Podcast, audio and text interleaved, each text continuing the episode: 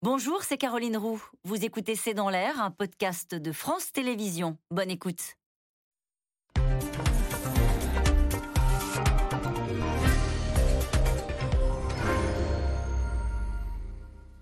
Bonsoir à toutes et à tous. Plus 20% sur un an pour le prix des pâtes ou de la farine.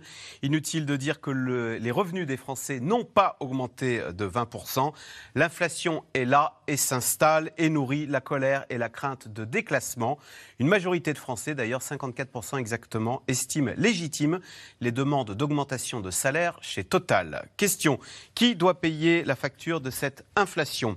Certaines entreprises en profitent-elles pour augmenter leurs marges? Faut-il mieux répartir les richesses, augmenter les salaires, les pensions? C'est le sujet de cette émission de ce C'est dans l'air, intitulée ce soir Inflation, la colère gronde. Pour répondre à vos questions, nous avons le plaisir d'accueillir Jean Viard. Vous êtes sociologue, directeur de recherche au CEVIPOF CNRS, auteur de La France telle que je la connais, c'est aux éditions de l'Aube. Sandra Wabian, vous êtes directrice générale du CREDOC, c'est le Centre de recherche pour l'étude et l'observation des conditions de vie. Christine Cardellan, rédactrice en chef aux Échos, auteur de, co-auteur de Viser le sommet, c'est aux éditions de Noël. Et enfin Thomas Porcher, vous êtes économiste, membre du collectif Les économistes atterrés, vous êtes professeur à la Paris School of Business et je cite votre dernier livre, Mon dictionnaire d'économie, c'est chez Fayard. Merci de participer à cette émission en direct. Janvier, il y a toujours les cinq raffineries totales euh, qui sont à l'arrêt. Vous me disiez juste avant de préparer cette émission, euh, ce, direct, que les luttes venaient toujours, commençaient toujours en bloquant les transports.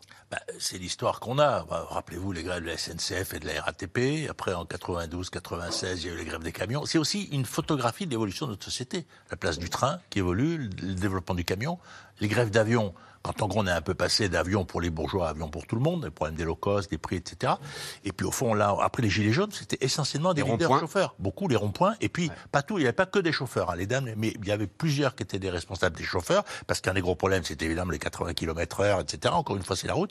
Et là, évidemment, c'est le pétrole.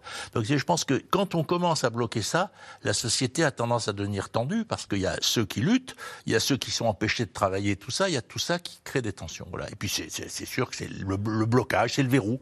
Et en plus, ce sont des professions qui, comme elles tiennent la clé du verrou, souvent, pas toujours, au fond, elles, elles apparaissent pas comme très défavorisées parce qu'elles ont la clé. Donc elles sont un peu plus. C'était vrai pour les pilotes d'avion en particulier. Donc c'est vrai aussi que c'est pas, mais c'est pas le débat de toute façon. Moi, je pense que la question de l'inflation, elle n'est pas liée au revenu des gens. C'est pas parce qu'ils sont payés correctement qu'il faut pas que l'inflation leur augmente leur salaire. Je pense que le débat là, il est très. C'est-à-dire, c'est pas le débat. Attendez. C'est pas parce qu'il y a un grand débat sur est-ce que les gens de, de, de, de Total, Total gagnent plus que la moyenne des salaires. C'est pas la question. Il y a un phénomène d'inflation. Voilà. Il faut réfléchir à comment on fait entre l'État qui emprunte 50 milliards par an, et puisque nous, on prend de notre poche. Et Pour nous aider à traverser cette période Et puisque les entreprises peuvent donner. Mais que le type gagne 2000 euros ou 5000, il a droit à ce que la question de l'inflation se pose. Moi, je pense que la question du niveau de revenu est un peu, je dirais, c'est pas très correct. Euh, Thomas Porcher, euh, c'est évidemment très inflammable comme sujet parce que c'est cette enquête CTLM qui montre que 60, on a tendance à l'oublier, mais 75% des Français euh, considèrent, déclarent ne pas pouvoir se passer de leur véhicule. Et donc effectivement, s'il n'y a plus d'essence dans le véhicule, eh ben, on est bloqué quoi, pour les trois quarts des Français. Mais tout à fait. Il y, a, une vraie inégalité en termes de mobilité. Hein. Quand vous êtes sur Paris, le taux d'utilisation de la voiture pour aller travailler, c'est 14%. Vous allez déjà en, petite couronne, vous êtes à 50%, en grande couronne, vous êtes en 65-70%, et dans le reste de la France, vous êtes entre 75, à part quelques centres-villes, 75 hein, et 85% de, dépendance aux véhicules pour aller travailler. Donc on voit, on voit très bien deux choses. Déjà que euh, le blocage touche les gens de manière euh, finalement différenciée en fonction de l'endroit où ils vivent, mais également que l'inflation qui est beaucoup dans les prix de l'énergie, notamment les prix du carburant, frappe les gens, plus les gens qui vivent dans les zones rurales que les gens qui vivent dans les centres-villes. Ah, on n'est pas égaux face à la hausse des prix de l'essence bah On n'est pas égaux face à la hausse des prix de l'essence, et même on n'est pas égaux de manière générale face au ressenti de l'inflation quand vous, avez, quand vous êtes dans le premier quart en termes de, salaire, bon, bah, vous la ressentez, mais moins fortement que le reste. Mais quand vous êtes en zone rurale et qu'en plus vous êtes parmi les revenus les plus pauvres, là, vous la ressentez très fortement, l'inflation. Parce que, un, on est obligé de. On n'a plus l'argent pour terminer le mois, et puis deux, on est plus. Obligé de prendre sa voiture, pour aller travailler parce qu'il n'y a pas de transport euh, en commun. Et donc, c'est pour ça qu'il y, a, des, des facteurs concrets euh, comme cette inflation, cette inégalité qui montre qu'il peut y avoir une mobilisation générale. Puis après, il y a tous les, facteurs psychologiques hein, qui sont plutôt abstraits. Est-ce que les Français sont résignés? Est-ce qu'ils sont, fatigués parce qu'on sort de, du Covid? Enfin, ça fait dix ans qu'on a quasiment des crises continuelles. Hein. Il y a eu la crise 2008. Puis on l'a prolongé avec la crise de la zone euro. Il y a eu la crise du Covid. Il y a maintenant la guerre, l'inflation. Euh, vous rajoutez les attentats et la crise écologique. Ça commence à faire beaucoup. Donc, est-ce que les Français sont, combatifs ou résignés? Ça, c'est tout l'aspect psychologique qui est abstrait. Hum. Euh, Christine Cardellan, les Français qui. Euh, on s'énerve tous dans les stations. D'ailleurs, c'est un autre trait. Quand on est au volant, on, s'énerve très vite, hein, beaucoup plus que quand on est piéton. Les vélos, hein. le, ouais, le ressentiment, il est contre l'État qui ne fait rien ou il est contre les entreprises euh, qui font qu'on est bloqué. Il se tourne vers qui le ressentiment des, oui, de, toute la l'automobiliste Toute la question est là et la suite du conflit social, elle va dépendre de ça. Est-ce qu'on en veut à l'État parce que les prix ont augmenté, puisque l'inflation finalement c'est tout le monde, c'est personne? Ou est-ce qu'on en veut aux entreprises parce qu'elles ne sont pas capables de vous rembourser ce que l'inflation vous prend?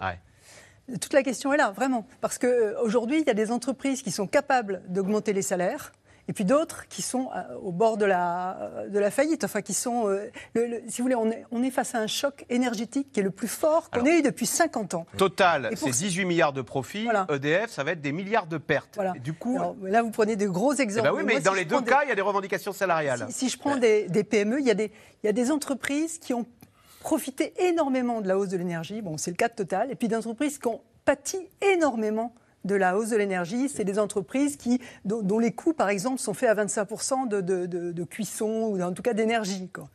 Et donc, euh, ben, les, salariés qui réclament des augmentations de salaire, ils vont forcément être théoriquement mieux traités avec les entreprises qui s'en sortent bien qu'avec les entreprises qui s'en sortent mal. Et c'est aussi pour ça que Total, c'est le, ah. conflit. Euh, il fallait s'y attendre. C'est une entreprise qui fait des profits énormes, notamment cette année, dont le patron s'est augmenté enfin s'est augmenté, disons, à 50, son, salaire sera cette année 52% supérieur à celui de l'année dernière. Certes, l'année d'avant, il était 36% moindre. Donc, euh, d'une année sur l'autre, euh, ça dépend de sa part variable. Mais il a quand même augmenté la part fixe de 1,2 à 1,4 million. Donc, un, patron qui s'est augmenté, euh, des profits qui sont énormes et des dividendes qui vont être distribués en avance aux actionnaires, c'est-à-dire qu'en décembre, ils ont un avaloir en quelque sorte sur les dividendes de 2023, hein, 1 euro par action. 2 milliards 6. Exactement, vous connaissez bien les chiffres. Et donc, et, avec ça, on ne propose pas aux salariés d'avancer ce qu'on appelle les, NAO, c'est-à-dire les, les, discussions annuelles obligatoires, les négociations annuelles obligatoires sur les salaires. C'est presque de la provocation. Et je pense qu'il y a eu une erreur de communication de la part de Total. Alors, je ne crois pas que les automobilistes qui aujourd'hui ont du mal à trouver de l'essence en veuillent à Total, mais que les salariés lui en veuillent, en veuillent à leur direction, ça c'est inévitable. Jean Viard? Non, mais vous voyez, parce que ce qu'on oublie de dire, c'est que les petites entreprises en ce moment commencent à rembourser les PGE le prêt garanti par l'État, qui a été l'argent prêté pendant le Covid, mais qu'il faut rembourser. Maintenant, vous voyez, moi, si je prends l'exemple de ma maison d'édition, je ah, rembourse la maison de l'Aube. Non, mais c'est pas la question, c'est pour donner des chiffres précis. Vous voyez, je rembourse 80 000 euros qui commencent à rembourser. Le prix du papier, j'ai perdu 80 000 euros sur le papier. Je perds 160 000 euros sur un chiffre d'affaires d'un million quatre. J'ai augmenté mes salariés, un peu les primes et tout. Mais à un moment, on ne sait pas faire. C'est-à-dire que si on continue à nous laisser les PGE au même niveau, puisqu'on en a tous relativement beaucoup, effectivement, on ne peut pas à la fois avoir une augmentation des coûts de production une augmentation de la masse salariale, qui est légitime, hein, c'est pas la question, et une augmentation évidemment et l'étalement des PGE. Donc dans tous ces jeux, il y a aussi ça qui est là. Et puis il y a une chose. Tout le monde n'est pas total, c'est ce que vous voulez dire. Non, mais bien entendu, parce que et puis si vous voulez, je pense qu'on est géré par des gens qui ne savent pas gérer la symbolique. C'est-à-dire que le sentiment, si vous voulez, qu'il y a eu des riches pendant la pandémie, on avait déjà parlé à l'époque d'un impôt au fonds de compensation. Là, c'est la même chose. Moi, je suis pas trop sur les surprofits, tout ça, mais je dis politiquement, on aurait fait une mesure symbolique pour dire attendez, on est en commun, on est dans le même bateau, et qu'est-ce qu'on a? Le PDG de Total qui s'augmente. Donc, si vous voulez, même moi qui suis plutôt pas euh, tellement régulateur, je pense que si on donne pas des gages symboliques du fait qu'on est dans la même communauté, on va vers des tensions et des violences. Sandra Wabian, cette émission s'intitule Inflation, la colère gronde. Qu'est-ce qui la nourrit, cette colère? Est-ce que c'est le fait de ne pas y arriver à la fin du mois ou est-ce que ce sont ces inégalités dont on vient de parler, le patron qui s'augmente de 52% et moi qui n'ai rien euh, et qui devrait attendre 2023 pour qu'on compense la hausse de l'inflation alors d'abord, je dirais qu'on n'est pas forcément dans une période de colère euh, maximale, si je puis dire. On est plutôt dans une période de fatigue et de difficulté. Euh, donc il y a une partie des, personnes qui travaillent qui effectivement sont dans des mouvements sociaux, mais pour l'instant, en tout cas, c'est relativement contenu. Euh, par contre, euh, Mardi, vous ne croyez pas, une, ou, ou même demain, à une déferlante euh, je pense qu'à court terme, à court terme, il y a une attente de, de- de choses qui évoluent. Ça, c'est certain. C'est-à-dire qu'il faut, faut différencier le, le- le soutien euh, au mouvement, à la grève, et le soutien aux revendications. Donc sur les salaires, là, il y a un soutien total de la population, très important, on va dire, sur le fait qu'il faut augmenter les salaires. Et il y a une attente notamment vis-à-vis des entreprises, puisqu'en fait, les, il y a eu pendant toute la période Covid avec le quoi qu'il en coûte et depuis avec tous les dispositifs qui ont été mis en place pour, euh, pour lutter contre l'inflation, beaucoup d'actions de la part euh, des pouvoirs publics. Et ça, on le voit dans nos enquêtes, les- les Français en ont quand même conscience. Donc, on a beaucoup parlé de la défiance dans le politique pendant des années et des années. Là, on voit qu'il y a un peu une forme de rapprochement, c'est-à-dire le, quand même le sentiment que la puissance publique fait ce qu'elle peut. Donc vous posiez la question vers qui se tournent les attentes. Aujourd'hui, elles se tournent vers les entreprises et notamment les entreprises qui, qui vont bien, parce que les gens ne sont pas complètement non plus euh, euh, aveugles, ils n'ont pas envie de retomber dans une période où il y a du chômage. Donc euh, voilà, Aujourd- aujourd'hui, c'est vraiment une attente vis-à-vis des entreprises. Et qu'est-ce qui nourrit la colère? Ben, Enfin, la colère, ou en tout cas les attentes. Le ressentiment Le ressentiment, voilà, c'est évidemment la- le sentiment de contrainte. Donc de contraintes financières, parce que tout à l'heure vous disiez en zone rurale, il y a plus d'inflation, ou, ou chez les bas salaires, il y a plus d'inflation, mais c'est aussi parce qu'en fait la structure des dépenses euh, est très peu mobile, c'est-à-dire qu'on n'a pas de marge de manœuvre. Est-ce que ça change, en quoi ça change le quotidien des habitants euh, qui sont en première ligne face à cette Alors inflation concrètement, ce qu'on voit dans les enquêtes du Crédoc, c'est qu'il y a du renoncement au déplacement. Donc on va moins se déplacer pour aller euh, voir des amis, de la famille, euh, pour les loisirs. Je ne vais pas dîner chez des amis Voilà. parce que le prix de l'essence. euh, Voilà, exactement. Euh, il y a aussi des changements dans les, les modes d'achat, euh, où on va essayer d'aller dans des endroits où on va être moins tenté. Donc, euh, faire attention euh, au quotidien. Il y a aussi une augmentation très forte de la proportion de Français qui diminuent leur, chauffa- leur chauffage pardon, ou qui, euh, ou qui le repoussent. Et on a 38% de la population qui nous dit qu'elle se restreint au niveau alimentaire aujourd'hui. Donc, c'est surtout des restrictions en termes de diversité, c'est-à-dire que c'est pas c'est pas la fin. euh, Voilà, on est quand même dans mais on un va, on va- on va acheter des pâtes, mais quoi. on, voilà, on va faire euh, vraiment attention. Euh, donc tout- ça, c'est euh, c'est un peu. Un Français sur trois qui, donc, au lieu de se faire plaisir quand il faisait ses courses en disant tiens, je vais m'acheter ce ça. bon petit plat. ça Et, euh, l'aliment, alors se faire plaisir, il y a aussi des gens qui sont vraiment en difficulté, il y a aussi de la précarité alimentaire, Ouais. d'ailleurs ça a tendance à, à- à progresser, mais, mais c'est surtout voilà, moins de diversité et l'alimentation c'est beaucoup de choses, c'est évidemment euh, sa santé, c'est aussi le lien social. Euh, donc il y a- il y, a beaucoup de choses derrière l'alimentation et c'est vrai que je pense que ça joue beaucoup dans le mécontentement parce que c'est aussi des choses qu'on va acheter tous les jours de manière récurrente et du coup euh, ça, ça- ça a une un impact sur, euh, sur, euh, sur le sentiment d'être pris à la gorge qui est beaucoup plus fort que pour d'au- d'autres dépenses en fait. Thomas Porcher. Mais C'est assez, je, je- je rebondis sur ce qui vient d'être dit, c'est assez intéressant. J'ai lu un sondage des labs il y a, il y a deux jours qui montrait que en fait, 60% des gens étaient impactés par la pénurie de carburant dans les conditions que vous avez très bien euh, détaillées là, et que malgré tout, euh, il y avait euh, pratiquement le, le même pourcentage de soutien euh, au mouvement que ceux qui ne soutenaient pas le mouvement. C'était que 42% Et 40. de soutien. Voilà, un un 40 de chaque les réquisitions et 42%, Voilà. et 40% qui Voilà. soutiennent les grévistes. Et, et- et- et ça, c'est- un chiffre qui est quand même intéressant dans le contexte actuel. C'est-à-dire que voilà, les gens sont, sont un peu. Le, le pouvoir d'achat s'effondre, le, le salaire réel s'effondre. Euh, et en même temps, il y a quand même une forme de sympathie face à ce mouvement-là qui leur impose des conditions un peu plus difficiles de, de- de- mobilité. Et donc, ça veut dire que, en tous les cas, pour la mobilisation générale, il y a quand même un sentiment là, quand même d'injustice de la part d'une population si on se base sur ce sondage. Alors, la contestation peut-elle s'étendre? Plusieurs syndicats appellent euh, les salariés du public et du privé à rejoindre le mouvement de grève. Cheminots, agents du nucléaire, routiers, ils pourraient être nombreux à se mobiliser mardi prochain. En attendant, dans les raffineries, la CGT ne désarme pas. Sujet de Anne Maquignon et Erwan Ilion. qui souhaite reconduire le mouvement de grève? Depuis 19 jours, les mêmes votes à main levée. Les mêmes rassemblements au bout de la nuit. Dans les cinq raffineries de Total Énergie, la détermination des grévistes est intacte. Mais ils ne comprennent que le rapport de force. Deux semaines et demie après le début du conflit, hors de question d'y mettre fin. Il ne s'agit pas d'opposer les Français les uns aux autres, il s'agit au contraire de les rassembler demain face à des directions générales, à des entreprises et à un gouvernement qui veut s'attaquer à leurs droits sur la question du pouvoir d'achat. Si les salariés prennent en main leur, euh, leur destin, leur travail, eh ben oui, euh, on gagnera sur le salaire, sur l'emploi, sur les conditions de travail. Pour ces grévistes, il faut se battre encore malgré des négociations et une proposition de hausse de salaire de 7%.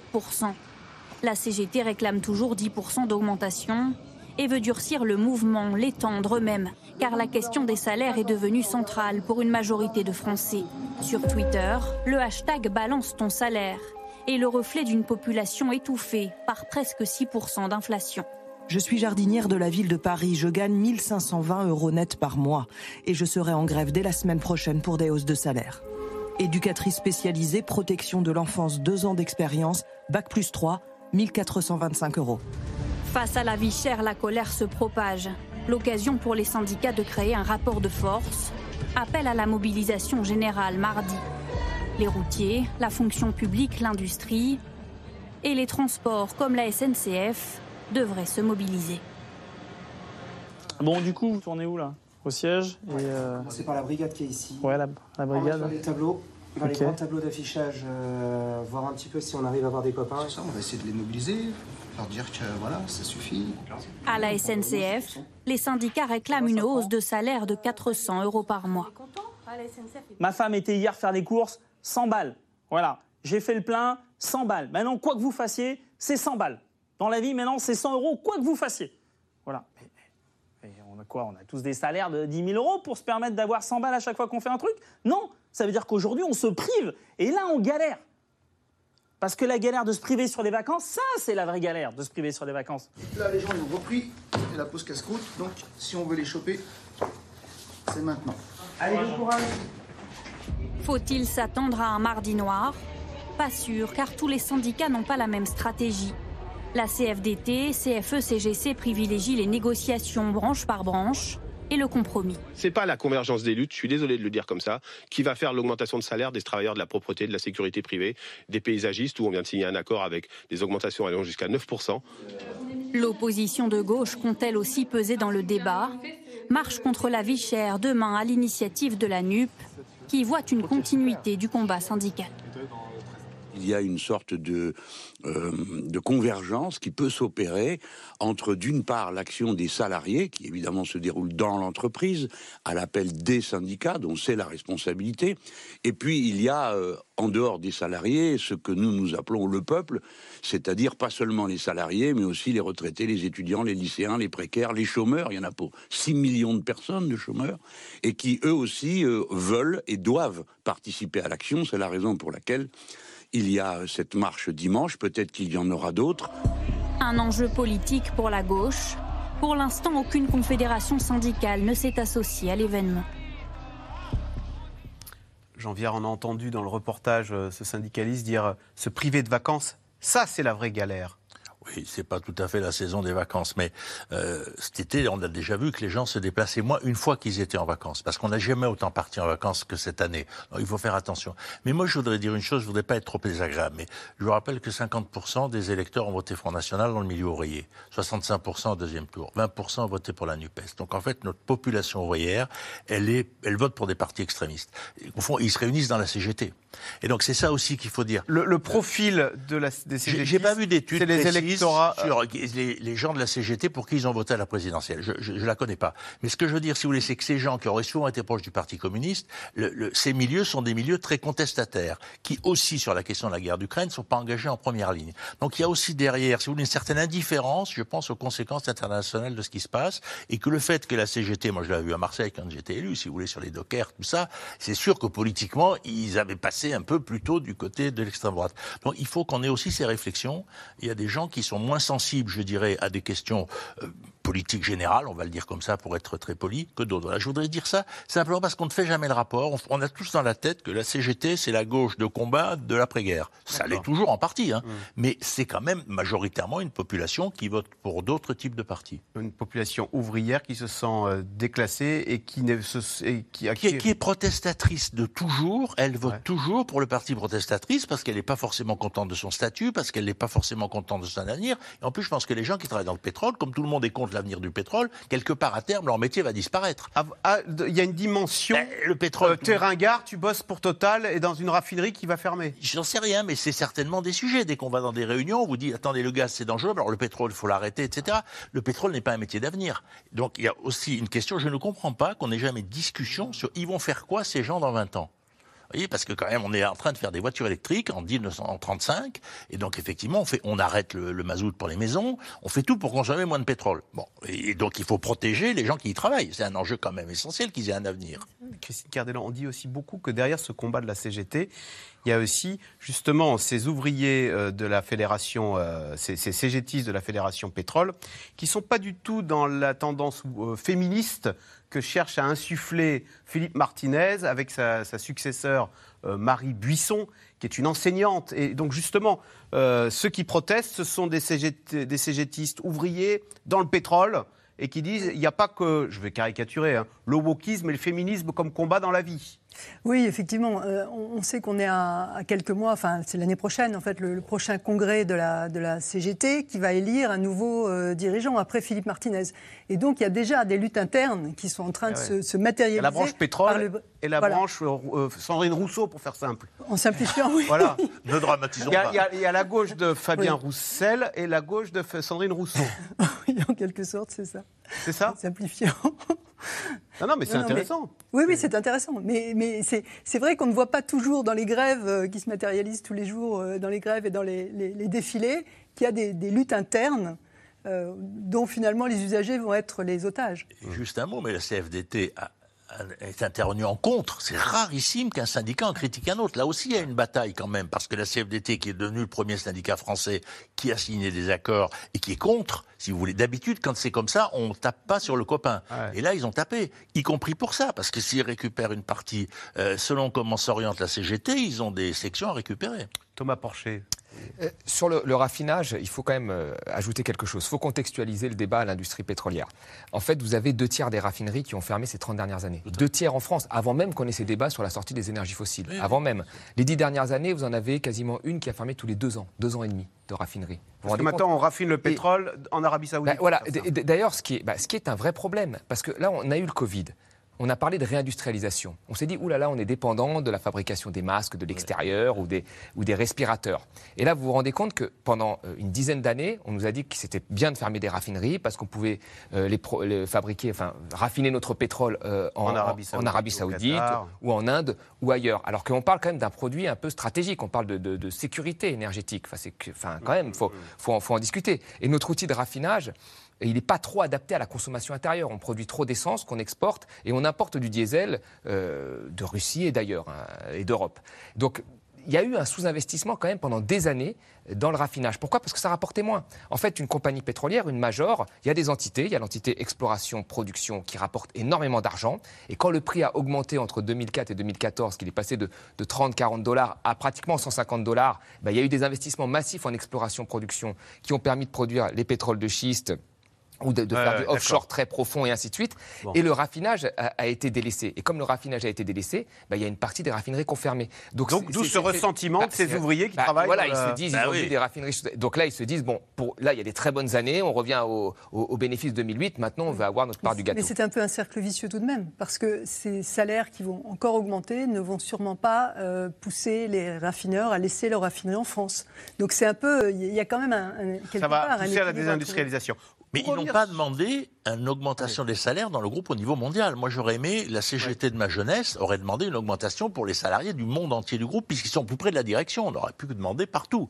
Euh, Parce que je ne sais pas combien sont payés les, gens qui travaillent dans les raffineries en Arabie Saoudite ou en Ouganda. hein. La valeur de solidarité, elle est à la baisse, vous trouvez? On est moins solidaire maintenant, c'est un peu plus chacun pour sa pomme Mondial, on est nationaliste, quoi. Je veux Non, dire. mais même à l'intérieur de la société française. Et... Non, c'est- c'est- Alors, Sandra Wabian, non, mais moi je voulais revenir sur ce qu'on avait entendu, euh, le ressentiment de ce monsieur qui disait euh, ne pas partir en vacances, ça c'est la vraie galère.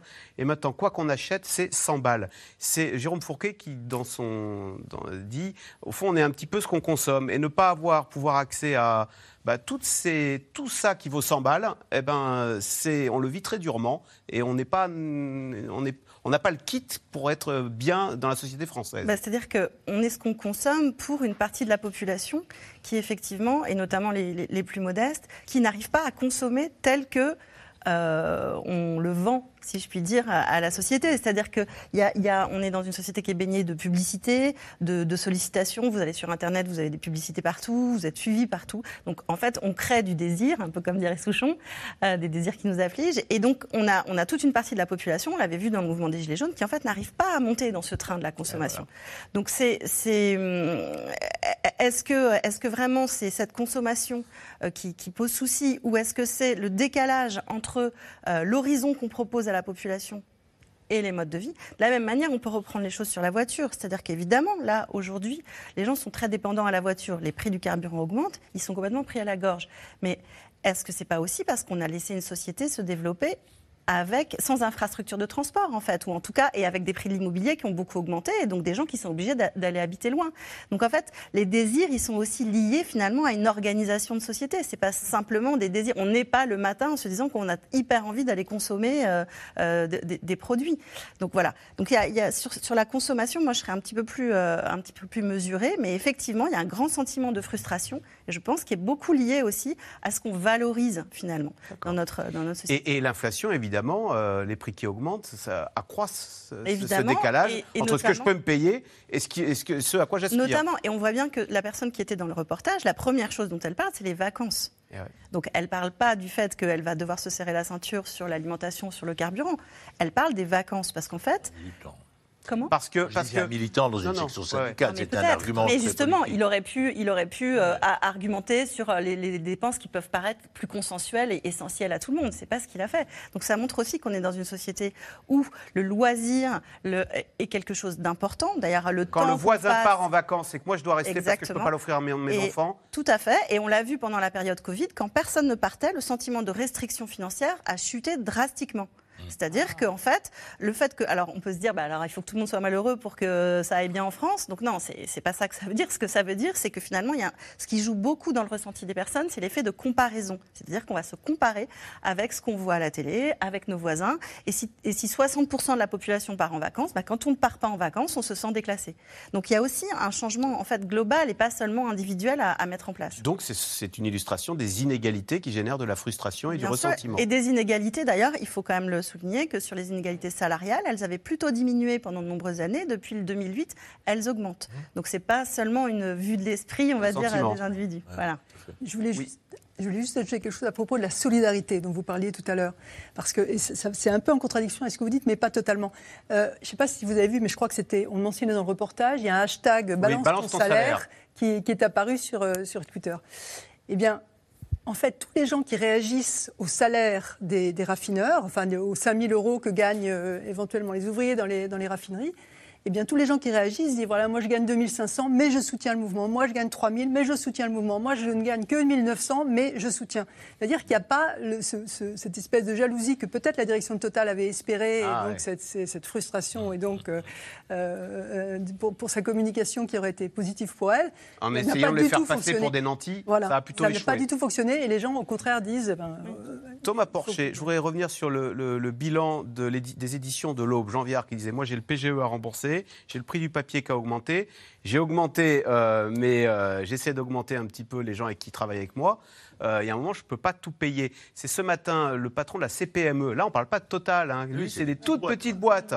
Il dit eh ben, il estime que 150 000 entreprises sont en danger de mort. Est-ce que ces revendications salariales, quand on n'est pas Total, bah, à la fin, si on les satisfait et qu'il y a un retournement de marché, c'est la clé sous la porte? Est-ce que c'est pas ça le risque euh, tout, bête qui, nous guette aussi Alors, il y a deux choses. Déjà, la première chose qu'il faut quand même prendre en compte, c'est qu'il faut que le soutien qui a été fait par l'État aux entreprises et aux entreprises les plus faibles euh, se poursuive le plus longtemps possible. C'est-à-dire tant que l'activité n'est pas repartie. L'activité n'est pas repartie là. Je veux dire, on a perdu quand même euh, 8 points de PIB pendant le Covid. Là, on a des, des prévisions de croissance de 1% de Bruno Le Maire et lui-même dit qu'il est très optimiste sur ses, prévi- sur ses prévisions. Donc, tant que l'économie ne repart pas, il ne faut pas euh, arrêter le soutien aux, aux entreprises. Parce qu'elles n'en ont pas les moyens. Et parce que on va, voilà, on, on va, bah, les plus fragiles vont, vont- vont mourir. Et ça, c'est pas bon. Et même, même d'un point de vue macroéconomique, euh, si on veut réduire trop rapidement les déficits ce qu'avait fait d'ailleurs euh, euh, la zone euro en 2011, hein, et maintenant tout le monde est conscient que c'était c'était pas bon, même, Bruno Le Maire le dit, eh ben vous, créez, en fait, vous allongez la récession, vous créez une autre récession sur la récession, vous faites de la politique procyclique. Donc là, il faut que le soutien se, maintienne. Je veux dire, s'il euh, y avait cette reprise en V comme elle avait été prévue au départ, sans le conflit entre la Russie et l'Ukraine, bah très bien, au bout d'un moment, on revient au niveau de richesse d'avant-crise, ou au niveau de richesse estimé s'il n'y avait pas eu la crise du Covid, et là, on retire le soutien progressivement, et c'est très bien. Mais là, on est plutôt sur une reprise en, en racine c'est-à-dire qu'il y a eu un petit rebond, et puis là, c'est la stagnation. Et si c'est la stagnation, il ne faut pas retirer euh, des, des aides aux entreprises. Après, sur la question euh, euh, des salaires, il y a quand même une inflation à 6%. En 68, on a acheté quand même la paix sociale avec un peu d'inflation, il faut, faut le dire. C'est-à-dire qu'on a dit aux entreprises d'augmenter les prix, on a augmenté les salaires, tout le monde était content. On pouvait dévaluer à l'époque la monnaie, on peut moins le faire maintenant, mais on a quand même acheté la paix sociale comme ça. Là, moi, ce qui m'étonne, c'est que à cause de l'enchaînement euh, la boucle salaire-prix, c'est-à-dire si on augmente les salaires, on augmente les prix qui vont réaugmenter les prix et qui va aboutir à de l'hyperinflation, euh, il n'y a même pas un débat sur les salaires. Alors que le problème des salaires, ça ne date pas d'hier. Je veux dire, Mario Draghi en 2017, il disait euh, il faut augmenter les salaires. Euh, Patrick Artus, qui est un économiste qui travaille dans une banque, avait écrit un livre Et si les salariés se révoltaient? Donc euh, c'était qu'une question de- en 2017. hein, c'est une question qui est présente depuis longtemps. Et là, cette question-là, elle doit revenir euh, euh, un moment dans l'agenda politique. Et pourquoi elle ne revient pas? Pourquoi à un moment on se dit pas, je ne sais pas moi, à un certain niveau euh, de, de salaire par unité de consommation, est-ce qu'on peut réindexer à un moment les salaires sur les prix? Pourquoi cette question ne se pose ré- pas? ça, ça a été supprimé en 80. en quat- dans les années 80. 83, alors, les- ouais. alors, on- pourquoi on ne veut pas le faire? Pourquoi on, int- on interdit cette question? Parce qu'on dit ça va en- en- entraîner de l'hyperinflation. On est à 6%. On n'est pas à l'hyperinflation de 20 000% d'ar- de l'Argentine. On, en est- on en est très loin. Et sur l'inflation, il y a beaucoup d'études qui ont montré que en dessous de 10%, euh, euh, Robert Barrault, professeur à Harvard, en dessous de 10%, il ne voit pas d'impact sur la croissance. C'est quand même un grand, un grand professeur. Un, autre économiste du FMI a dit la même chose. En dessous de 10%, on a du mal. Certains vont même jusqu'à 20%. Donc vous voyez, euh, la- l'inflation a, un impact sur la croissance. euh, Augmentons les salaires, devient- quitte à avoir un peu d'inflation. Au moins posons la question. Mais, mais mettons la question euh, sur la table. Or là, on s'interdit de se poser cette question-là au niveau politique. Jean Viard. Et je crois qu'aussi, si vous voulez, au début, rappelez-vous, le Premier ministre a dit il y a une bosse à l'inflation. C'est-à-dire qu'en fait, on avait l'impression que c'était une bosse et qu'elle allait baisser tout de suite. Donc l'idée, c'était augmenter les primes et pas les salaires. Parce qu'en gros, cette année, c'est une mauvaise année. Bon, vous augmentez les primes, d'ailleurs, c'est ce qu'ils font, et pas les salaires. Personne n'a un discours sur ce qui se passe maintenant. C'est-à-dire qu'en fait, c'est pas que la guerre en Ukraine, parce que l'inflation elle avait commencé avant. Moi, en plus, je suis convaincu qu'une société qui veut sortir du carbone va devoir investir des sommes astronomiques. Donc ça va coûter et que plus donc, cher. ça va coûter plus cher et que donc ça va faire de l'inflation. Donc si vous voulez, ça, c'est la réflexion de fond.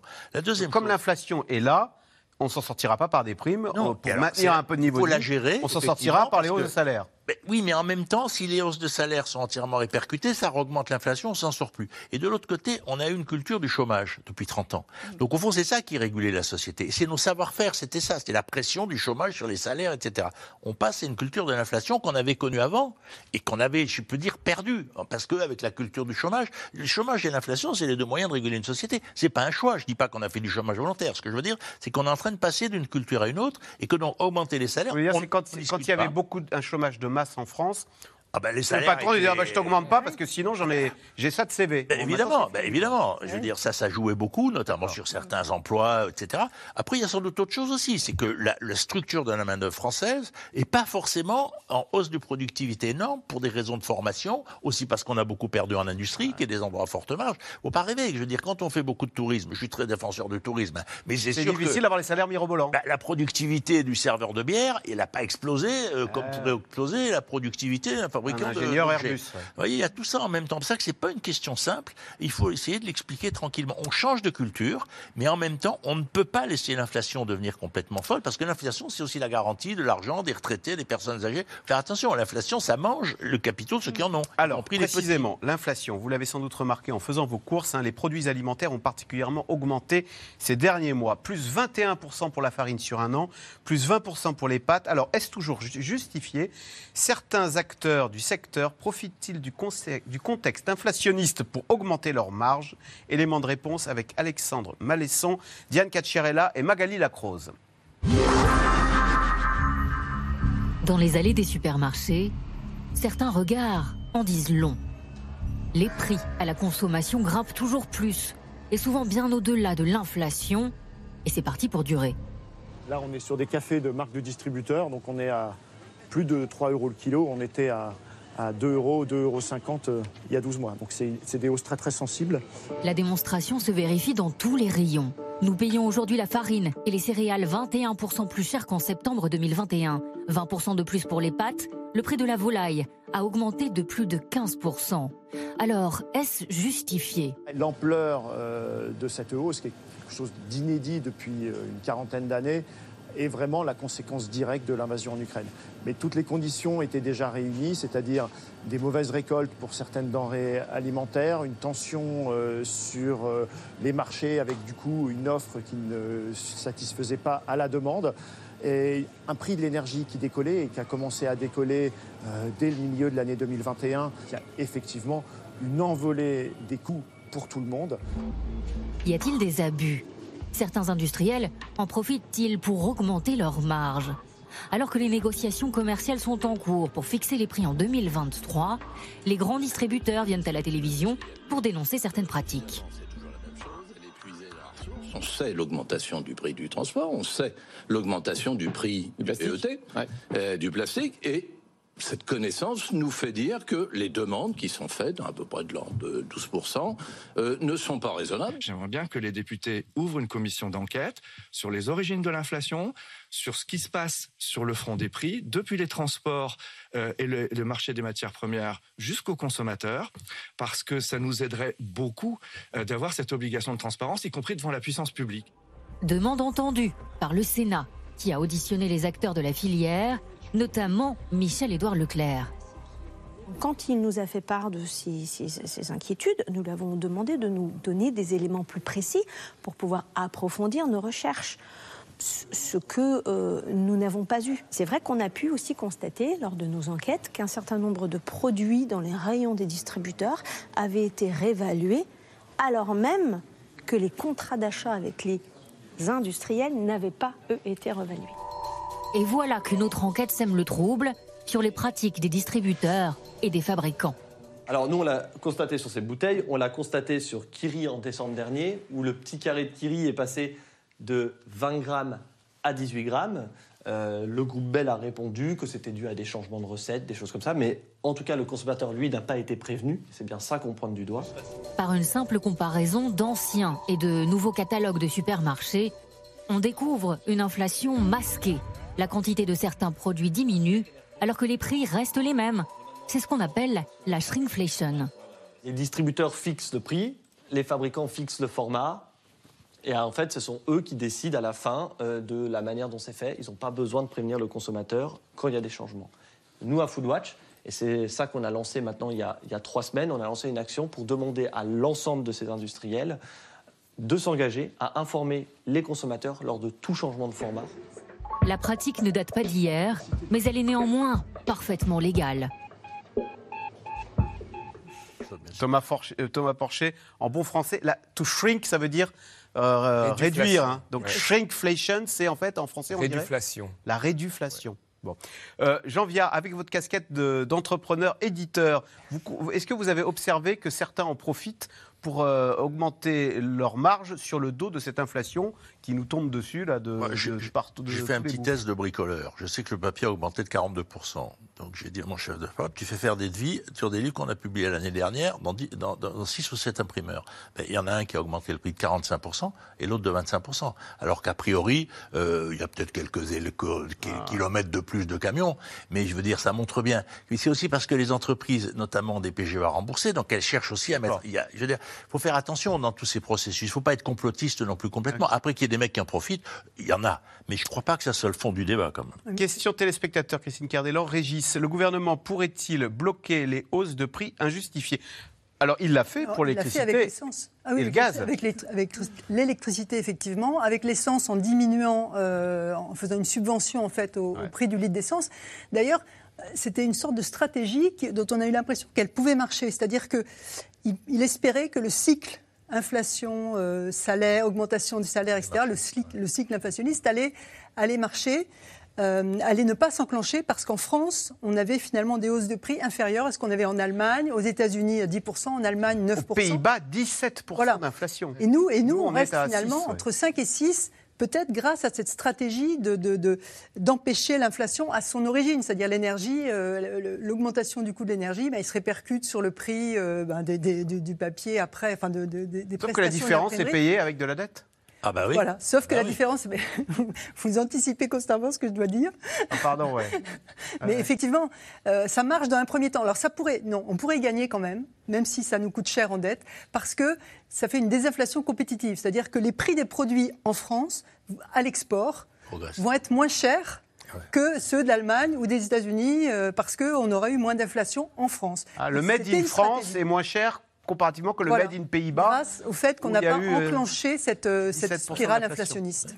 L'Allemagne a mis 200 milliards sur la table pour faire un contre-effet. Sandra Wabian, sur cette inflation, euh, Ah on la voit, elle est généralisée. euh, et derrière ce chiffre de 5,6, en fait, on apprend qu'il y a plus 21% pour la farine. Est-ce que, en faisant, en regardant finement là, toutes les hausses de prix, il y en a certaines qui font très mal.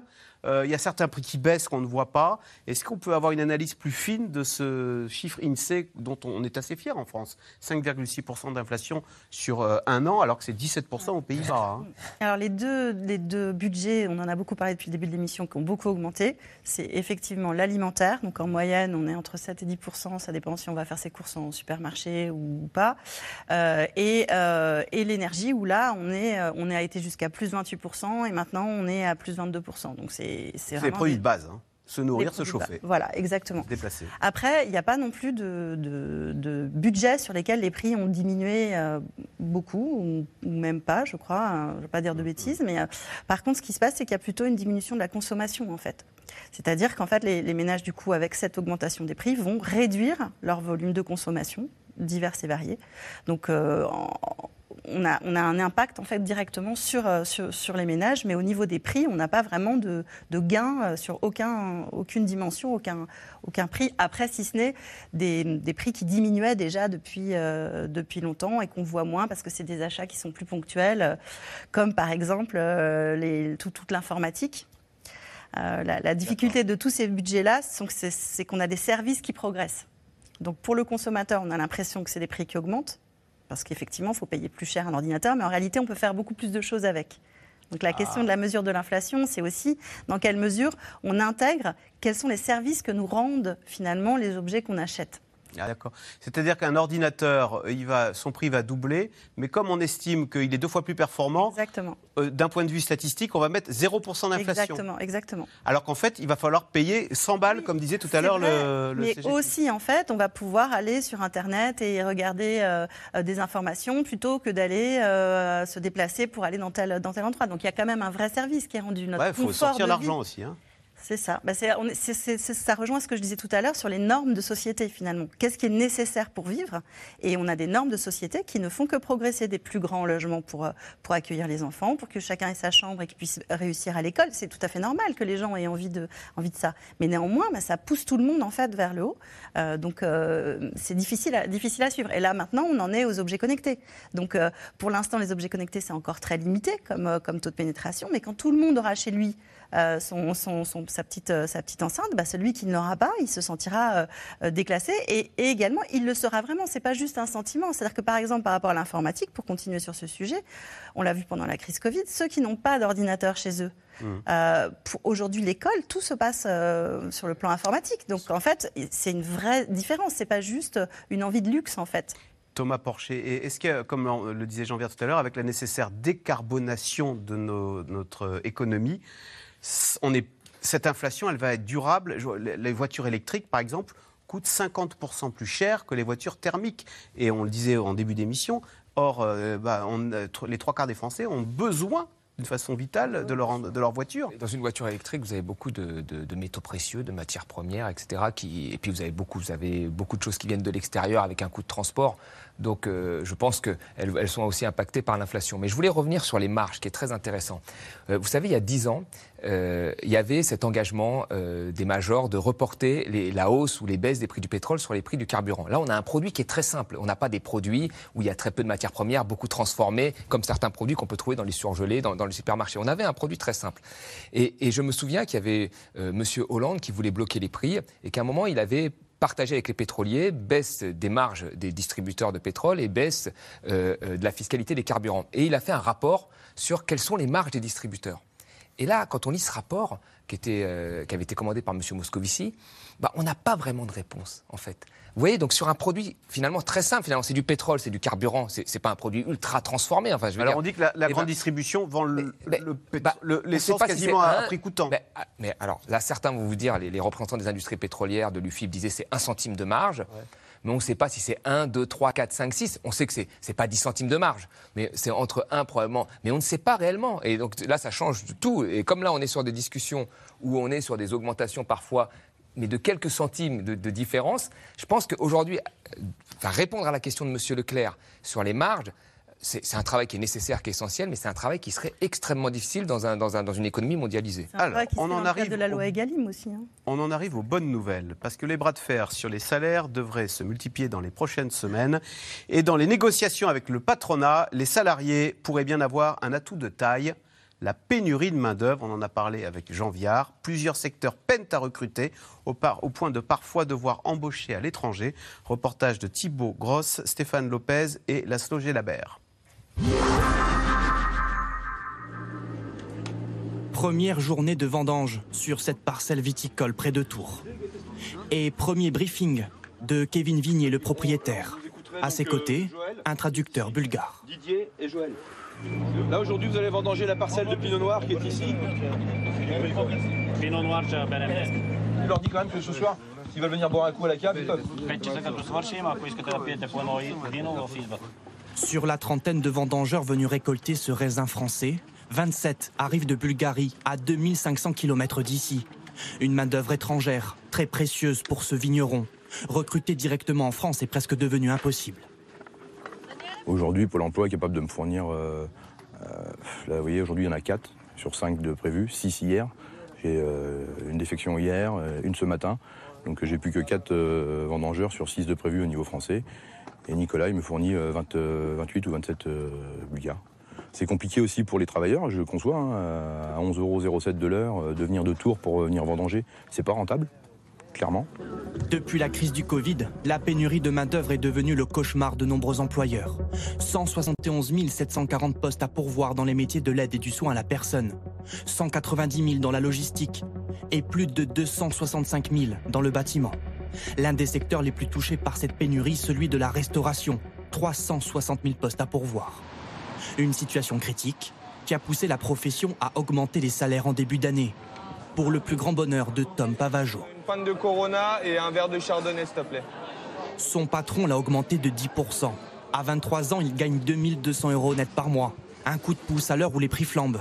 Et surtout, à ses yeux, une condition nécessaire pour rester.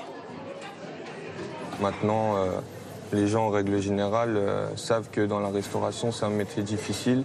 Et si euh, le salaire ne suit pas, bah, évidemment, euh, ils vont aller chercher ailleurs. Et euh, du coup, je sais que moi, demain, si, euh, bah, si mon patron ne m'augmente pas à ce que je voudrais euh, avoir, bah, évidemment, euh, je vais partir à voir, voir ailleurs.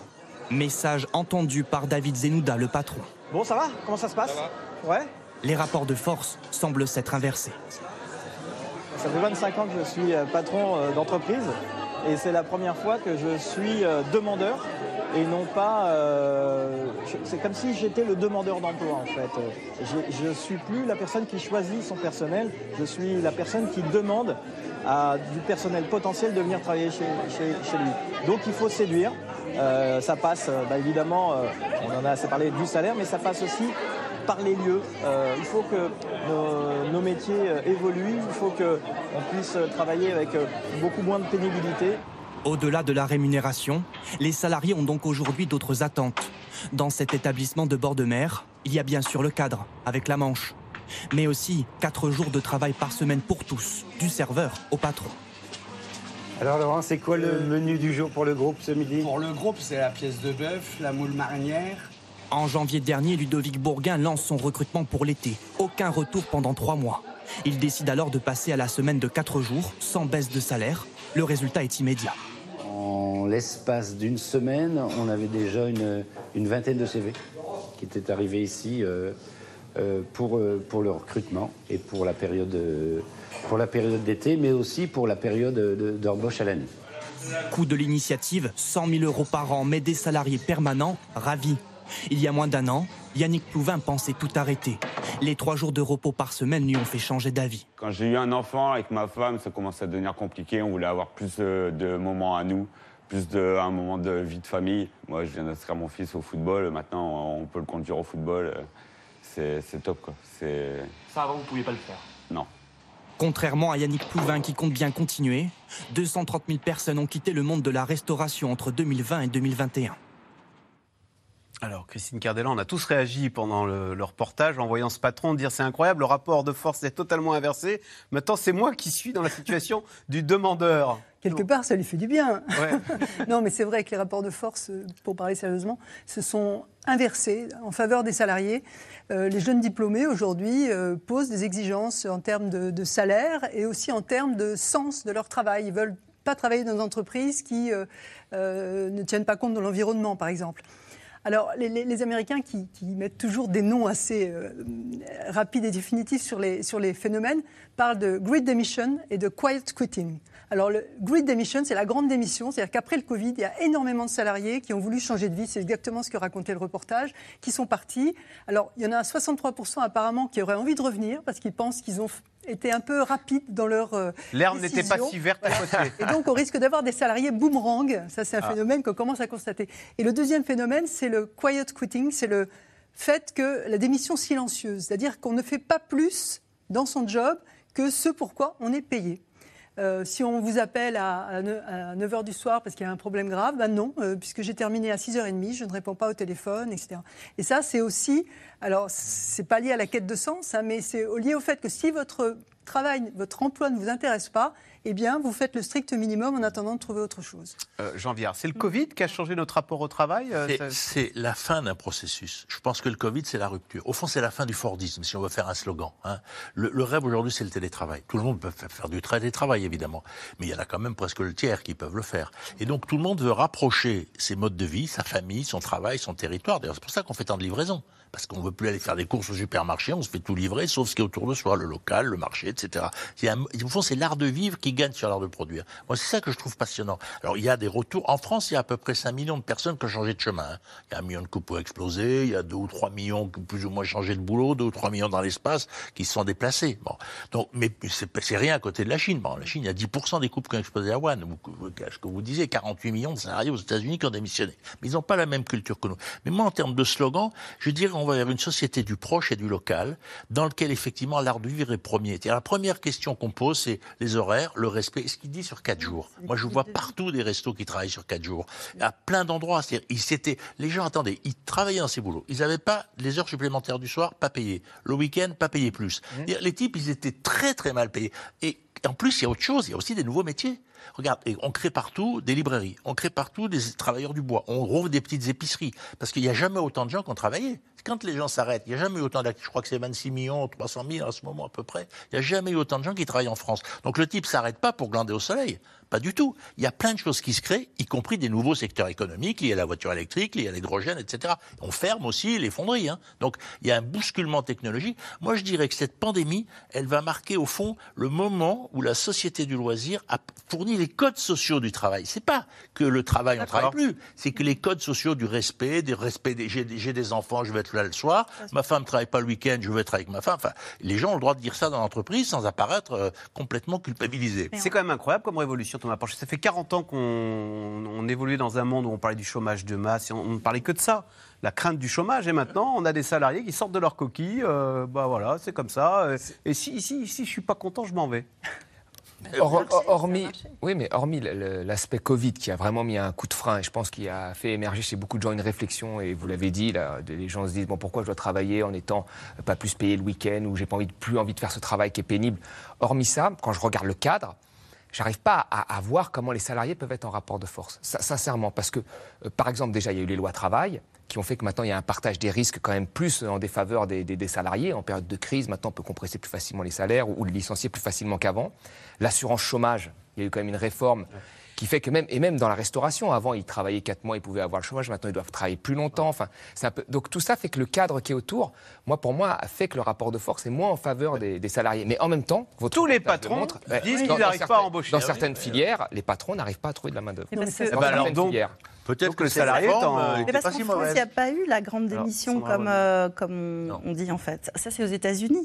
Mais en France, il y a un salaire minimum et on a plutôt eu une baisse du chômage en fait. Donc du coup, on n'a on, on- pas du tout ce, ce phénomène. Donc il y a moins, moins d'offres. Enfin, comment dire, la tension sur le marché fait que les. Il y a moins de jeunes qui arrivent sur le marché du travail. non, il n'y a pas moins de jeunes, mais ils trouvent plus facilement un emploi, en fait. Donc, effectivement, ils vont faire le choix. Et, et en fait, là où moi je rejoins pas forcément tout le monde sur le- l'effet du Covid, c'est que le désir d'équilibre, d'une vie équilibrée entre le travail, la famille, etc., ou les, ou les loisirs, il était déjà présent avant la crise Covid. Finalement, la crise Covid l'a peut-être permis ou l'a permis de visualiser que c'était un autre monde était possible, mais il y avait déjà une attente, et notamment chez les jeunes, fait. de, de- de plus d'équilibre.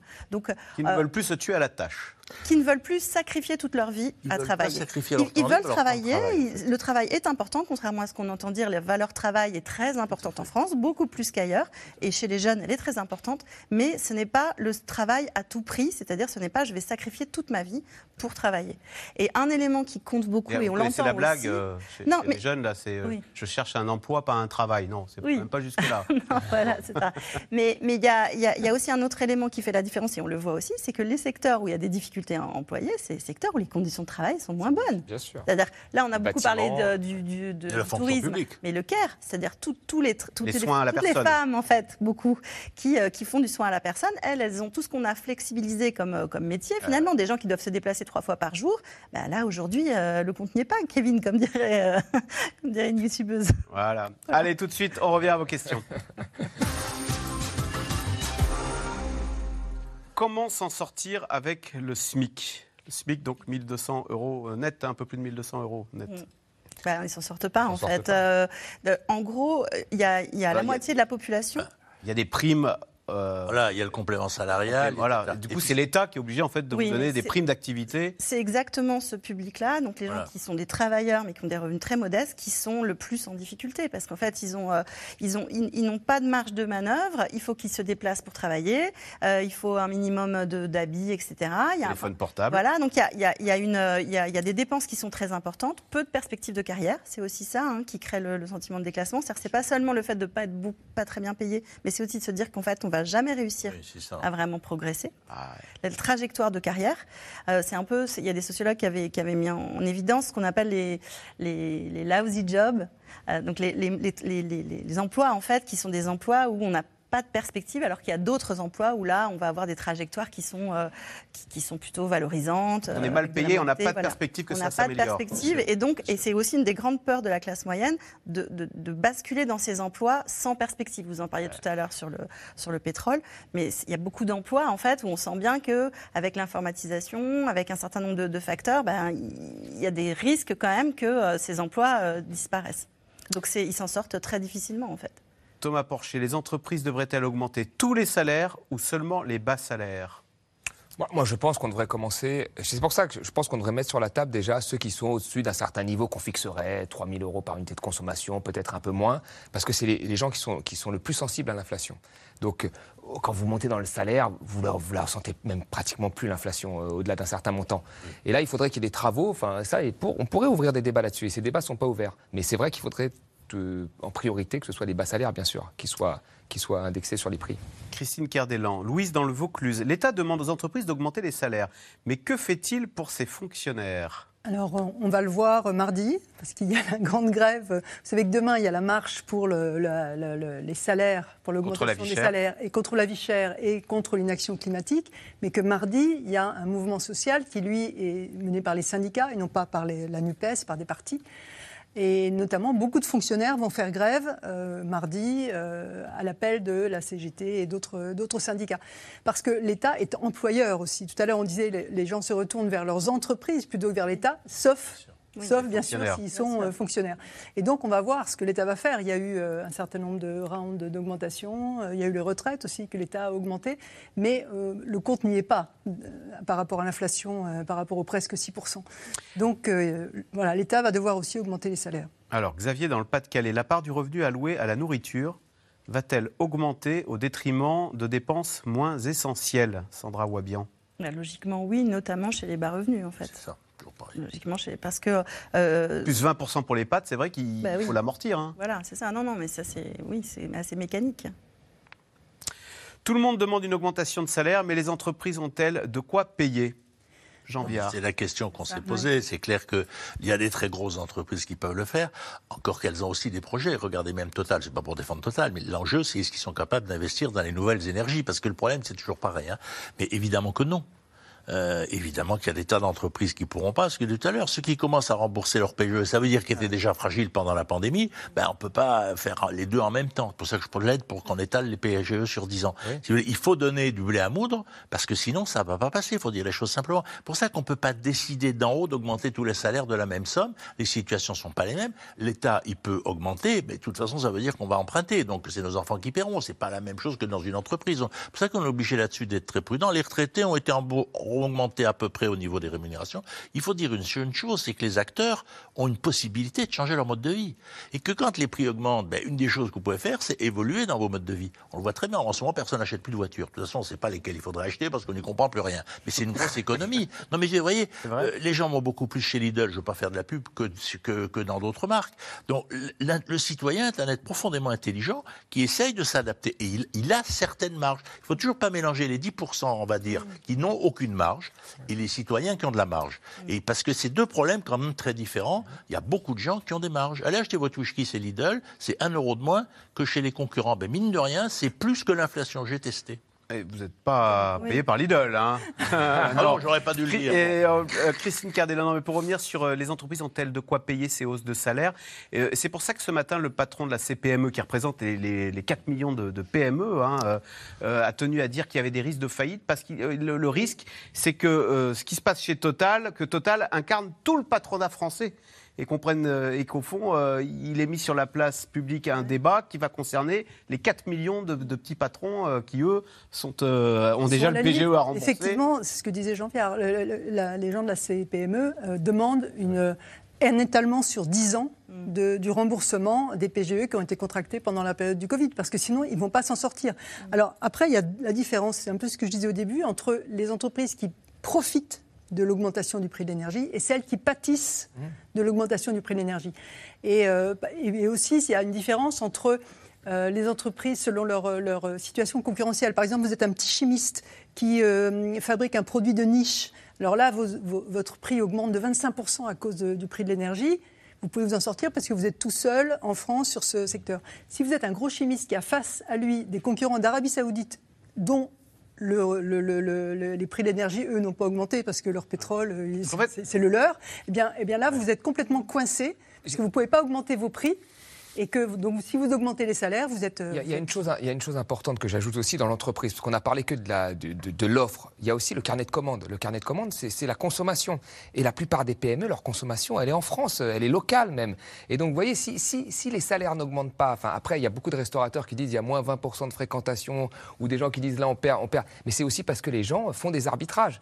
Donc là, il faut aussi voir les deux côtés. Une entreprise, c'est de, c'est de l'offre, mais c'est aussi de la consommation. Et la consommation, il faut aussi qu'elle soit stimulée par les C'est-à-dire, salaires. si- S'il y a un appauvrissement, c'est la consommation qui va flancher Ah en oui. France. Eh bien sûr.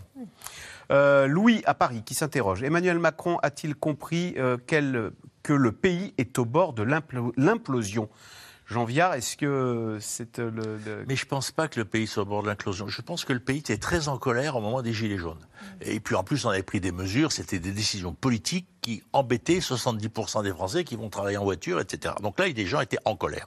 Parce que la décision venait du gouvernement, le mal venait du gouvernement. C'était, oui, c'était une erreur politique, il faut le dire les choses comme elles sont, je veux dire. Bon. Et effectivement, les gens ont réagi parce qu'on les agressait. Bon, là, c'est plus compliqué. Il y a eu la pandémie. La pandémie, les gens se sont quand même sentis protégés. On a été payés à pas travailler, etc. On sait bien qu'on s'est couvert de dettes, mais les dettes, on sait jamais très bien qui va les payer. Donc, c'est pas comme si c'était les miennes.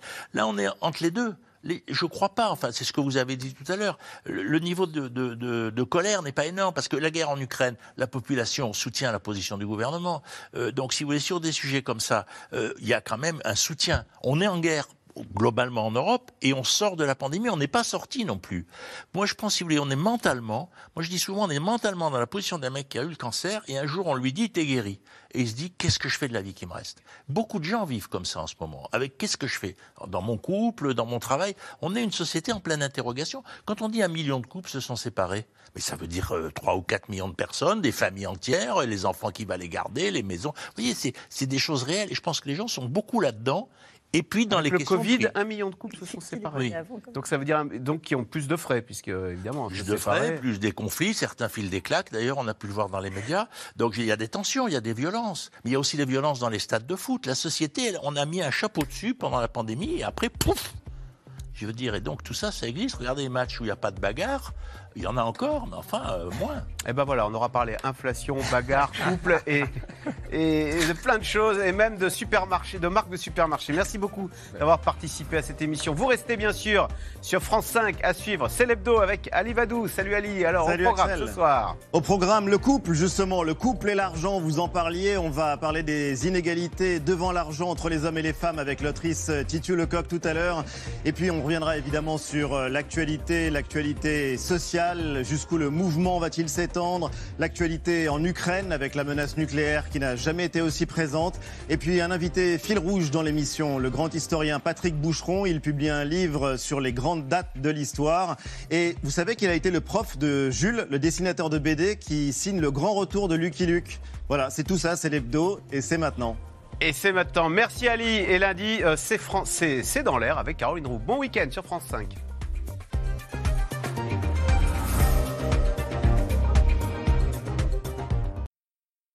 C'était C'est dans l'air, un podcast de France Télévisions. Alors s'il vous a plu, n'hésitez pas à vous abonner. Vous pouvez également retrouver les replays de C'est dans l'air en vidéo sur France.tv.